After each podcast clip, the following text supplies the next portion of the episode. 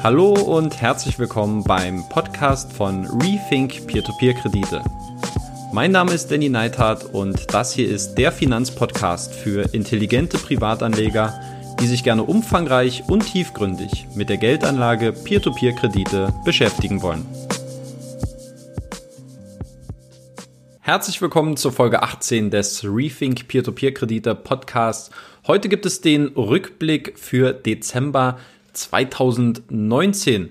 Das Jahr wird also voll gemacht ähm, und mit meinem ersten Bloggerjahr, das ich jetzt für Rethink Peer-to-Peer-Kredite durchhabe, habe ich es quasi durchgezogen. Zwölfmal Monatsrückblick und ähm, mit vielen Höhen und Tiefen, wie ich sagen muss, da ich äh, immer mal wieder neue Formate getestet habe innerhalb des Monatsrückblicks, um zu schauen, gibt es hier ja neue Ansatzpunkte, was lohnt sich im Rahmen von so einem Monatsrückblick zu besprechen? Geht es um meine eigene Performance?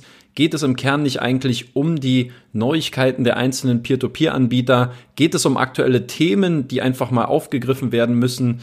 ähm, innerhalb dieses Monatsrückblicks. Also ich habe immer sehr viel gesucht und ich glaube, dass ich mittlerweile eigentlich einen ganz guten Zwischenweg gefunden habe, um einfach ganz kurz und bündig ein bisschen meine Transaktion durchzugehen, ganz kurz die Performance durchzusprechen, um dann eigentlich im Kern wirklich auf die Ereignisse einzugehen, die meine Peer-to-Peer-Plattform, meine in Anführungszeichen Peer-to-Peer-Plattform betreffen und welche relevanten Neuigkeiten ich aus dem letzten Monat mitgenommen habe und welche Ableitung es dann auch in letzter Konsequenz für mich persönlich und für meine weiteren Investitionen gibt.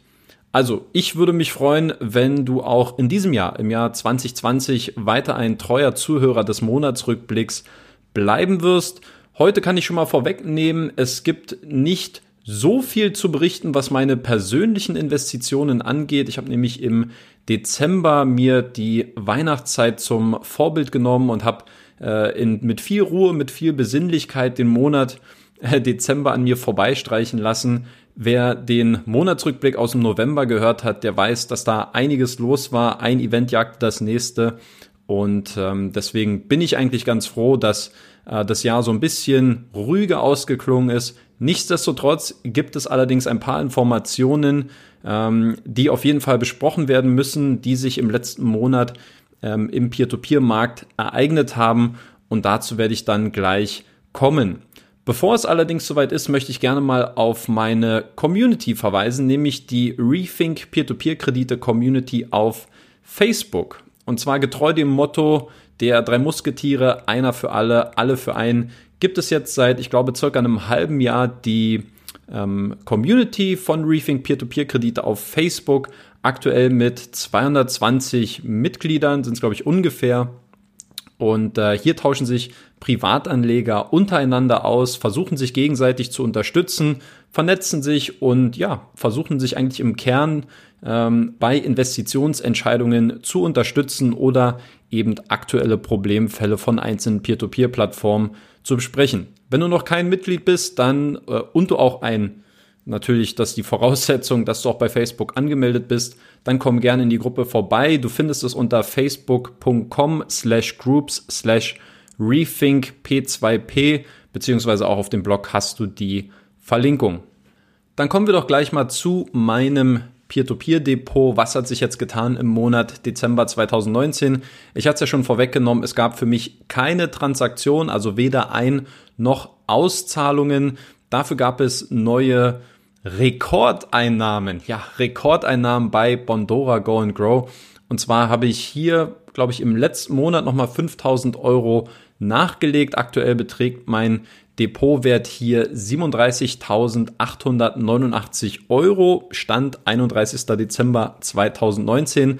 Das macht also 48,42 Prozent meines gesamten, meiner gesamten Peer-to-Peer-Investments aus und das resultierte in Einnahmen in Höhe von 209 Euro, 209 Euro und 64 Cent, um hier ganz präzise zu sein. Und das war mit Abstand jetzt der höchste Wert. Ich glaube, davor war ich immer mal so bei den in der, in der Range um die 170 Euro, 180 Euro. Jetzt das erste Mal mehr als 200 Euro durch Bondora Go and Grow. Für mich eigentlich immer noch ähm, sehr solide und von mir gerne genutzt ähm, als eine Art Liquiditätspuffer. Ähm, und insofern freue ich mich, wenn es aber auch jetzt an den Aktienmärkten mal wieder so ein bisschen attraktive Möglichkeiten gibt. Beziehungsweise überlege ich mir auch gerade einen Sparplan einzurichten, um hier vielleicht auch ein bisschen Luft aus Bondora Go and Grow rauszunehmen, wobei ich hier ehrlich gesagt keine größeren Bauchschmerzen habe. Ansonsten ist Bondora ja mein Portfolio Pro weiter am Entsparen seit März 2019. Jetzt waren es nur noch 159 Euro und 90 Cent im Dezember. Ähm, ganz klarer Trend, der hier weiter in den Süden geht und auch weiterhin gehen wird, da ich hier einfach auch ähm, bei Bondora mit Go and Grow gut versorgt bin für ein bestimmtes Bedürfnis, nämlich nach Liquidität, nach Kurzfristigkeit. Deswegen muss hier Portfolio Pro nicht weiter herhalten. Die Rendite im zweistelligen Bereich, die hole ich mir dann lieber über andere Plattformen. Und dazu zählt zum Beispiel auch Mintos, die so ein bisschen dieses, diese Zinsflaute, dieses niedrigere Zinsniveau aus dem äh, Frühherbst jetzt abzuschütteln gescheint haben, ähm, wobei ich sagen muss, dass sich hier so ein, zumindest was die Einnahmen angeht, so ein leicht negativer Trend zeigt. Ich bin jetzt wieder unter die 100 Euro gerutscht, 99 Euro und 81 Cent, also ähm, das ist auch so ein kleiner Trend, der sich beobachten lässt, dass die Einnahmen Stück für Stück weiter zurückgehen bei Mintos. Mal, ich bin mal gespannt, wie sich das jetzt in den nächsten zwei, drei Monaten entwickelt. Vielleicht müsste ich da mal etwas näher nachschauen. Insgesamt kann ich aber sagen, dass die Rendite nach wie vor bei 12,5 Prozent immer noch sehr, sehr stabil ist. Dann haben wir Neo Finance. Dort habe ich ja im November nochmal 2000 Euro nachgelegt. Meine aktuell drittgrößte Position, wenn wir jetzt mal die beiden Bondora-Accounts zusammenfassen. Bei Neo Finance sind es aktuell 7.377 Euro. Die Rendite auch hier äh, bei 10,85 Prozent. Und das Schöne, hier ist ähm, bereits ein 15% Quellensteuerabzug berücksichtigt. Äh, zum Thema Steuern und Neo Finance werde ich ähm, in Zukunft auch noch mal ein bisschen was erzählen, ähm, wie man sich hier 5% ähm, sofort von Neo Finance zurückholen kann von dieser Quellensteuer und wie die anderen 10% dann via Abgeltungssteuer zurückgeholt werden können. Machen wir noch die anderen drei Anbieter schnell komplett. Wire Invest, ähm, ebenfalls keine Transaktion, die Rendite jetzt bei 10,62 Prozent, nähert sich also immer weiter diesen 11 Prozent an, die ja auch nur von Wire Invest angeboten werden. Dann haben wir Estate Guru mit 2,25 Euro jetzt im Dezember, Gesamtrendite jetzt bei 8,09 Prozent. Und Debitum Network gab es 12,40 Euro hier jetzt die Rendite bei 13,33 Prozent. Bevor ich auf die Einzelbetrachtung komme, dann noch kurz ein Blick auf meine Rendite. Insgesamt bin ich ja jetzt seit Oktober 2017 in Peer-to-Peer-Kredite investiert. Das sind nach Adam Riese 27 volle Kalendermonate. Die Rendite, die ich in dieser Zeit erzielen konnte, die liegt insgesamt bei 13,59 Prozent. Ganz wichtig, Bondora Go and Grow, diese 6,75 Prozent, die sind hier nicht berücksichtigt. Ähm, Hintergrund, ich habe sehr viele Ein- und Auszahlungen hier vorgenommen und da muss ich mit dem Tracking noch ein paar Dinge anpassen. Ähm, deswegen keine Schönung der Rendite, die wird natürlich äh, mit Berücksichtigung von Go and Grow deutlich weiter unten liegen, vielleicht so im Bereich von 10 bis 11 Prozent. Ähm, aber das einfach nur als kleiner Disclaimer, ähm, die Rendite für 2019, auch hier ohne Berücksichtigung von Go and Grow, die liegt bei 12,38 Prozent und damit kann ich ja das Jahr jetzt auch ähm, abschließen, beziehungsweise mit diesem Monat auch ein erstes Fazit ziehen. Wie lief eigentlich 2019?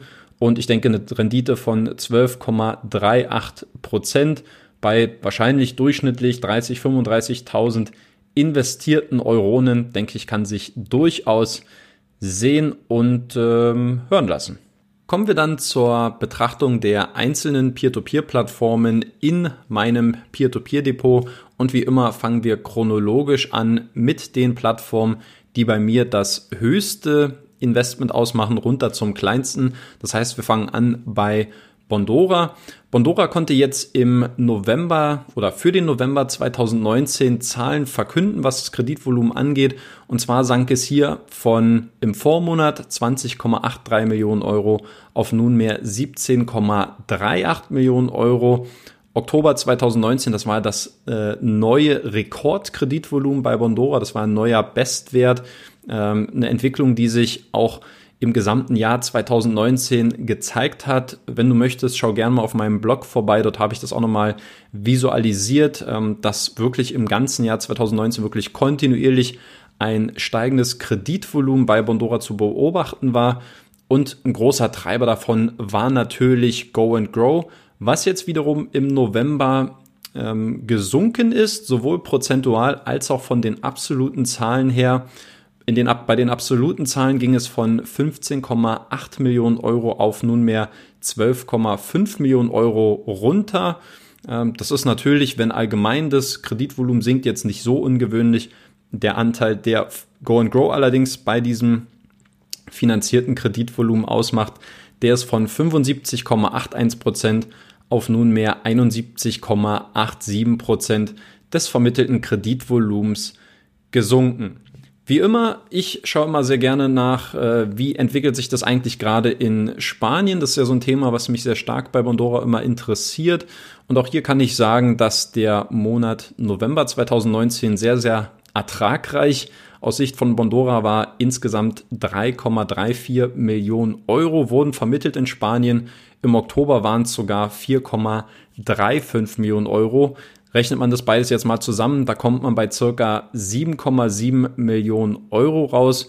Und wenn wir uns jetzt mal das spanische Kreditvolumen aus dem Jahr 2017 und 2018 zusammen addieren, also aus beiden Jahren, dann sind wir hier bei ungefähr knapp über 7 Millionen Euro.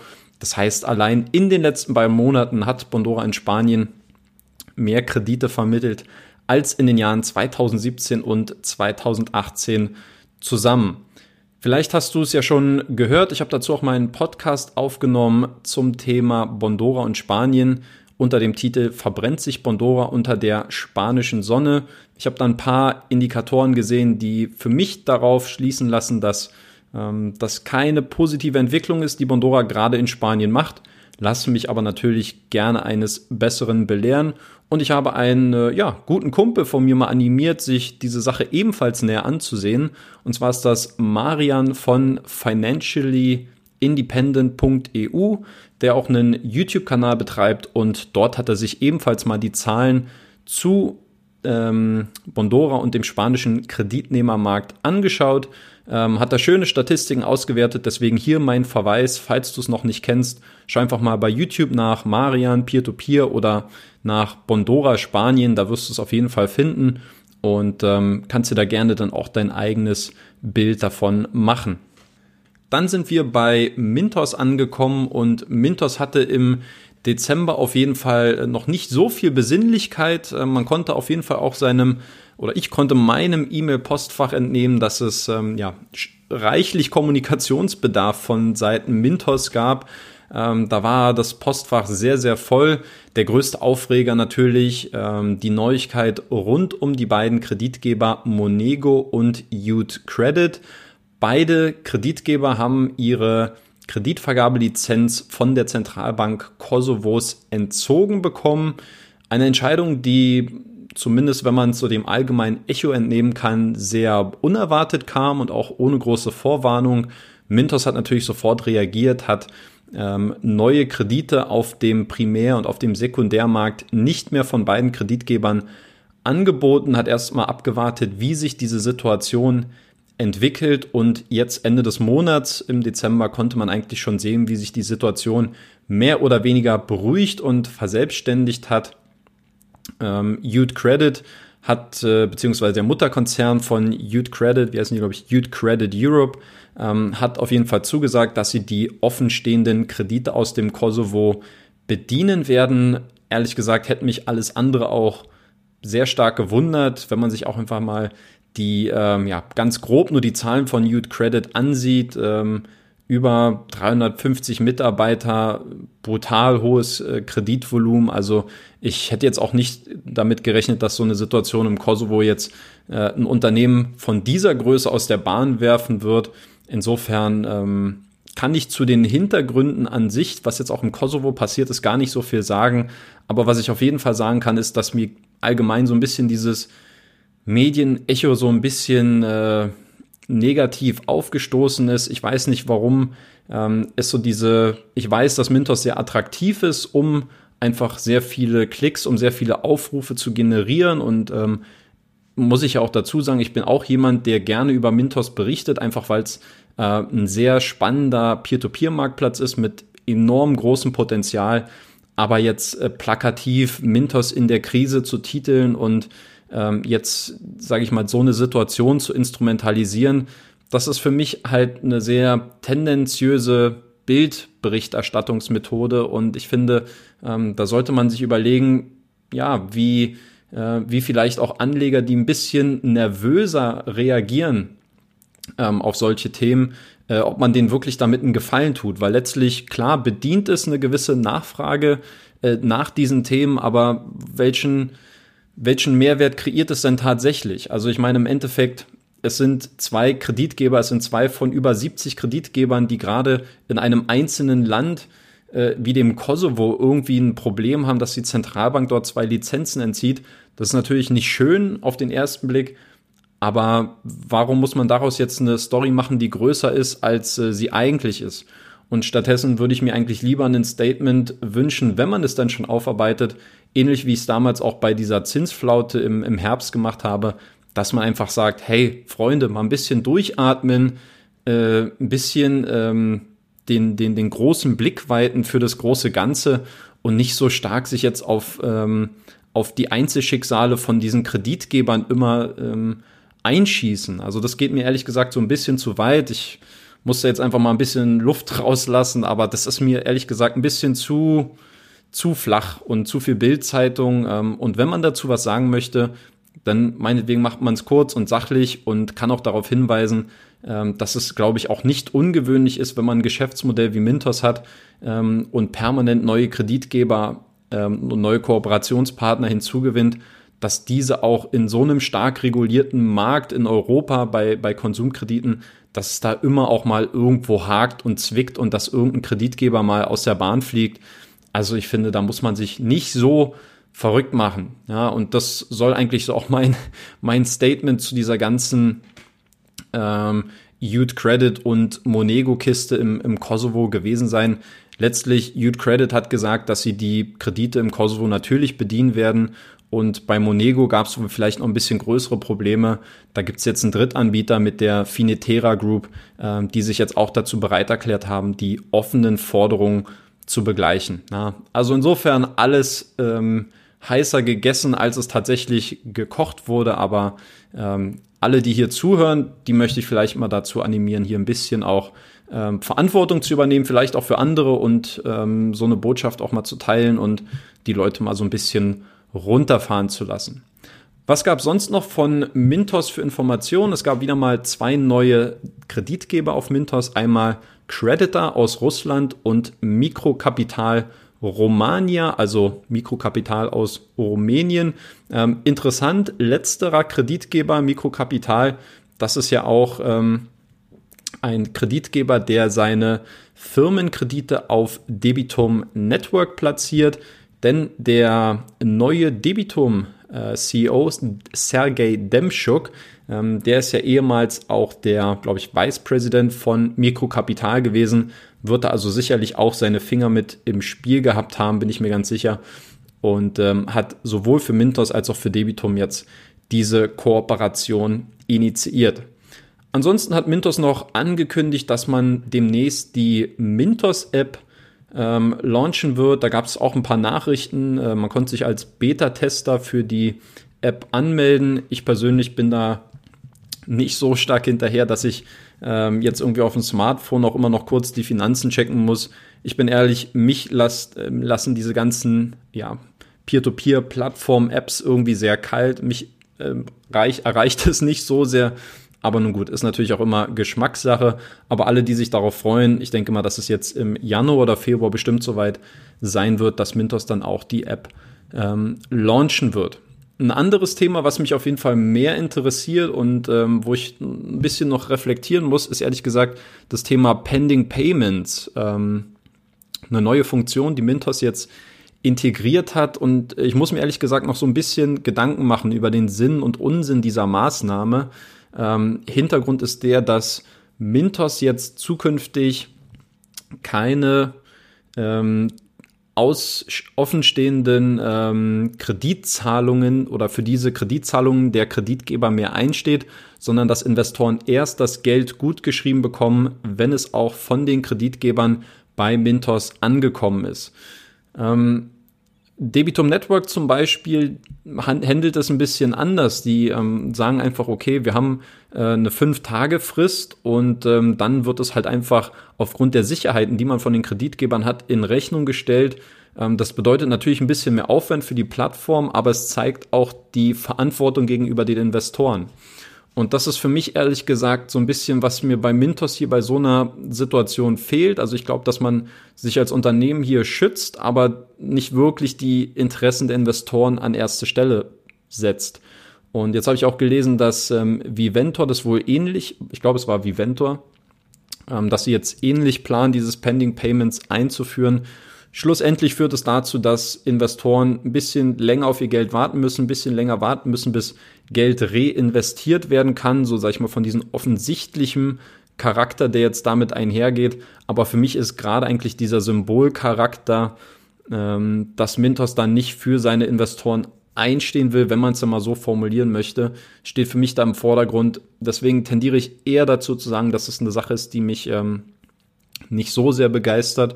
Ist übrigens auch ein Thema gewesen, was äh, in der letzten Woche oder in den letzten zwei Wochen sehr heiß ähm, in der Facebook-Community diskutiert worden ist. Deswegen nochmal ganz kurz der Hinweis, facebook.com slash groups slash rethink p2p. Da kannst du dich gern an der Diskussion mal beteiligen und dich einlesen, wie andere Privatanleger diese Situation einschätzen. Und ansonsten mein allerletzter Kommentar jetzt noch zu Mintos gehört eigentlich nicht in diesem Monatsrückblick mit rein, weil ich es jetzt im Januar veröffentlicht habe, aber es ist eine Art Neujahrsinterview gewesen. Deswegen hier einfach der Hinweis. Ich habe mit Mintos CEO Martins Schulte in Berlin gesprochen und ähm, oder wir haben uns in Berlin getroffen und haben dort über den Rückblick 2019 beziehungsweise auf den auf den Ausblick 2020 geschaut. Ähm, ist jetzt auch als Podcast ähm, zugänglich. Das heißt, kannst du dir sowohl auf YouTube, aber eben auch als Podcast dann anhören. Dann geht's weiter mit Neo Finance. Hier gab's im Dezember eigentlich keine besonderen Neuigkeiten. Deswegen kann ich mich und will ich mich auch äh, sehr kurz fassen. Für mich persönlich sind eigentlich immer noch diese Gespräche, die ich in Vilnius, also in Litauen jetzt im November geführt habe, immer noch sehr präsent. Die ähm, hallen auf jeden Fall noch sehr stark bei mir nach. Und ähm, deswegen bin ich absolut zufrieden nach wie vor mit äh, Neo Finance. Es wird ähm, oder es gab schon eine ausführliche Auseinandersetzung mit Neo Finance und dem, was ich dort so mit für mich mitnehmen konnte aus dem ähm, aus dieser Reise in einem Podcast. Ähm, ich glaube, er heißt vier vier Tage, vier Interviews, äh, Rückblick auf meine Zeit von der Fintech in Litauen, irgendwie so. Ich glaube, es ist Folge 11. Ähm, auf jeden Fall mal anhören. Die geht zwar eine Stunde lang, da geht sehr viel um Neo Finance, sehr viel um Debitum Network, aber ich habe mir den kleinen Spaß erlaubt und habe am Ende dieser Folge gesagt, alle, die hier wirklich 60 Minuten zugehört haben, die schreiben eine E-Mail, äh, was sie wirklich dazu antreibt, sich sowas eine Stunde lang anzuhören. Und äh, wer will und wer es noch nicht hat, der kann auch gerne ein, ein Buch von mir jetzt zur Weihnachtszeit bekommen. Und äh, hätte ich es mal nicht gesagt, es kamen doch sehr, sehr viele ähm, E-Mails bei mir an. Ich glaube, ich habe an die zehn Bücher verschickt. Ähm, und das sind nur die Leute, die mir auch wirklich geschrieben haben. Insofern vielen lieben Dank für ähm, für diese Unterstützung, für diesen Support und ich freue mich natürlich, wenn ich über so eine indirekten Wege dann auch immer mitbekomme, ähm, dass sich die Leute für diesen Podcast begeistern und ihn auch wirklich bis zum Ende hören. Also vielen lieben Dank äh, an alle, die mir dort geschrieben haben. Dann sind wir bei Wire Invest angekommen und Wire Invest hat ja erst im Dezember angekündigt, dass das Unternehmen seinen ersten Business-Kredit zur Finanzierung bereitstellt. Und zwar handelt es sich dabei um ein Immobilienprojekt in Barcelona. Insgesamt soll dieses Projekt wohl 24 Millionen Euro schwer sein und circa eine Million davon soll über Investoren von Wire Invest ähm, finanziert werden. Die Mindestrendite liegt bei 8%, kann aber auf bis zu 12% hochgehen. Und für mich ist es sehr interessant, weil Ich persönlich, ich mag Wireinvest, ich schätze Wireinvest, weil es eben einen sehr klaren Geschäftsansatz hat und ähm, der Mutterkonzern von Wire Invest, nämlich die Wire SMS Group, jetzt eigentlich schon über ein Jahrzehnt lang nachgewiesen hat, dass sie eben in sehr stark regulierten Verbraucherkreditmärkten es immer wieder geschafft haben, durch äh, intelligente ähm, Formen mit Regulierungen umzugehen, also mit neuen Gesetzgebungen, ähm, dass man da immer seinen Geschäftsanteil auf, äh, ausbauen konnte und dann auch ein profitables Geschäft ähm, mit diesen Verbraucherkrediten herstellen konnte. Das ist für mich ein großes Plus, ein großer Vorteil und ich mag es auch diese, ähm, diese Konzentrierung auf bestimmte Kreditarten bei einzelnen Plattformen. Also ich ähm, dazu werde ich auch mal ein Video machen. So, ich mag zum Beispiel jetzt Gruppier, mix das total mit Immobilien, mit Firmen und mit Businesskrediten. Und ähm, ich bin generell ein Freund davon, dass ähm, ich erkenne, dass ein Unternehmen in einem bestimmten Segment wirklich sich stark reinbeißt und sich dort darauf fokussiert. Und entsprechend habe ich jetzt ähm, bei Simona, der Pressesprecherin auch der YSMS Group beziehungsweise von Invest, ähm, mal nachgefragt, ob Konsumkredite zukünftig eine untergeordnete Rolle spielen werden, ob das jetzt so ein neues Steckenpferd sein wird. Und ähm, ja, ich habe da ein paar Fragen an die Simona geschickt. Ich werde das auch mal als ein Interview, beziehungsweise ein aufgearbeitetes Interview, ähm, als ein Interview werde ich es mal aufarbeiten. Ähm, es, es gibt jetzt keine Schrift, äh, keine ähm, Audiodateien dafür, aber ich werde das Ganze mal übersetzen, beziehungsweise auch nochmal als einzelnen Beitrag veröffentlichen. Aber ich habe jetzt hier schon mal so einen kleinen Teaser, so das erste Statement, was ich hier von Bayernvest ähm, mal bekannt geben möchte und was ich jetzt ins Deutsche übersetzt habe. Und zwar meinte Simona, das Konsumentenkreditgeschäft ist und bleibt das Kerngeschäft der Wire SMS Group. Aber unser Management ist stets bemüht, neue Möglichkeiten und Geschäftsfelder zu erkunden, in denen die über Jahre gesammelten Erfahrungen und das über Jahre gesammelte Know-how hilfreich sein können, um neue Projekte zu etablieren. So entstanden Wireinvest, Wirelet und andere Marken, die von der Gruppe vertreten werden. Aus diesem Grund untersuchen wir aktuell auch das Feld der Firmenkredite. Aktuell würde ich sagen, dass wir uns als Konzern aktiv mit Geschäftskrediten befassen, äh, nicht aktiv äh, mit Geschäftskrediten befassen, sondern dass wir vielmehr nach vielversprechenden Geschäftsprojekten Ausschau halten, bei denen die Wire SMS Group nicht nur als regulärer Kreditgeber teilnimmt, sondern auch als Investor. Ja, das ist natürlich so ein bisschen unsexy, wenn ich das selber vorlese, zumal die Simone ja auch eine, eine schöne Frau mit einer schönen Stimme ist. Aber nun gut, ähm, das einfach nur mal als kleiner Einblick. Alles weitere, was es dann noch zu Wireinvest und den neuen Firmenkrediten zu sagen gibt, auch zum aktuellen Projekt, das werde ich dann im Laufe des Januars nochmal veröffentlichen. Bleiben noch zwei Peer-to-Peer-Plattformen übrig. Die erste davon ist Estate Guru. Hier gab es im Dezember eigentlich nur zwei Mitteilungen, die für mich wichtig waren. Und zwar, dass es beide Male die Rückzahlung von, ich glaube, ins Verzug ähm, gegangenen Projekten gab. Einmal von einem Entwicklungskredit ähm, und einmal von einem Überbrückungskredit. Ansonsten war es eigentlich relativ ruhig bei Estate Guru. Ich persönlich habe mich dazu entschieden, dass ich mein Investment vorerst weiterlaufen lassen werde. Ich hatte mich ja hier äh, sehr intensiv damit beschäftigt, mein Investment von knapp über 1000 Euro einfach nur aufzulösen, weil ich noch nicht so ganz, wenn ich ehrlich bin, den Zugang zu dieser Plattform gefunden habe und mich noch nicht so intensiv damit befasst habe, wie ich das bei den anderen fünf Plattformen gemacht habe und ähm, ich das so ein bisschen als Zeichen gewertet habe, mh, hm, naja, vielleicht äh, lohnt es sich einfach mal das Investment aufzulösen und äh, es zu einem späteren Zeitpunkt nochmal aufzunehmen. Letztlich hat sich das Ganze so ein bisschen gezogen und gezogen und das Geld lag jetzt immer mehr bei mir auf dem Konto rum. Und ich dachte mir, Mann, was soll's, dann investierst halt einfach. Und ähm, denke mal, jetzt wird die Zeit zeigen, äh, im Jahr 2020, wie ernst es mit mir und Estate Guru ist. Ich glaube gar nicht mal, dass es, oder von meiner Seite aus gibt es jetzt nicht den ähm, Bedarf zu sagen, Mensch, das ist eine hochriskante Plattform. Ich glaube, Estate Guru ist ein sehr guter, ein sehr etablierter mittlerweile auch Anbieter geworden. Ähm, und insofern sehe ich da gar nicht so die großen Bauchschmerzen, aber ich weiß nicht, ob sie wirklich so richtig zu mir passen. und das ist, glaube ich, die größere Frage, die ich mir hier gestellt habe. aber jetzt vorübergehend habe ich sie so beantwortet, dass ich jetzt auch weiter bei Estate Guru investiere. Und zum Abschluss sind wir bei Debitum Network und hier ist es eigentlich ähnlich zu Neo Finance. Auch hier gab es im Dezember eigentlich kaum Neuigkeiten, nichts wirklich erwähnenswertes. Alle, die sich gerne mehr für Debitum Network interessieren, auch dort kann ich nochmal auf diesen Podcast verweisen, auf Folge 11, wo ich eben sehr ausführlich über meine neuen und äh, immer noch frischen Erfahrungen und Eindrücke von Debitum Network berichtet habe. Lohnt sich wirklich mal reinzuhören, falls du es noch nicht getan hast. Ansonsten kann ich sagen, dass ich zu Debitum Network neuen Content veröffentlichen werde. Das steht jetzt schon fest und zwar Ende Januar, wahrscheinlich auch Anfang Februar. Also wer sich ähm, vielleicht damit beschäftigt, neu bei Debitum Network einzusteigen, die würde ich vielleicht noch bitten, ein paar Wochen zu warten, denn ich habe eine sehr, sehr attraktive Neukundenkampagne ähm, ausgehandelt mit in Zusammenarbeit mit Debitum Network und die wird es dann ab Ende Januar, ich glaube ab dem 31. Januar geben. Also sehr interessante Konditionen für alle, die noch nicht bei Debitum Network angemeldet sind und sich überlegen, dort mal zu investieren. Ja, also das lohnt sich auf jeden Fall. Ähm, wer es jetzt nicht aushalten kann, der meldet sich halt jetzt schon an. Gibt auch aktuell einen 5-Euro-Bonus für alle, die jetzt schon Gas geben wollen.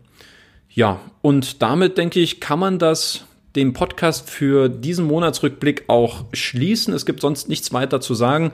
Ich bedanke mich nochmal fürs Zuhören, verweise nochmal auf die Facebook-Community facebook.com slash groups slash rethink P2P. Und ansonsten gibt es jetzt auch in den nächsten Wochen äh, sehr viel ähm, neuen Content, wahrscheinlich auch immer zweimal die Woche.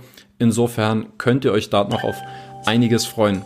Ich bedanke mich fürs Zuhören und ähm, hoffe, wir hören uns auch beim nächsten Mal wieder. Bis dahin, alles Gute, euer Danny. Ciao. Das war es auch schon wieder mit dem Podcast für diese Woche. Wenn du auch zukünftig eine kritische und unabhängige Berichterstattung zu Peer-to-Peer-Krediten fördern und erhalten möchtest, dann würde ich mich über eine kurze und ehrliche Bewertung von dir bei iTunes freuen.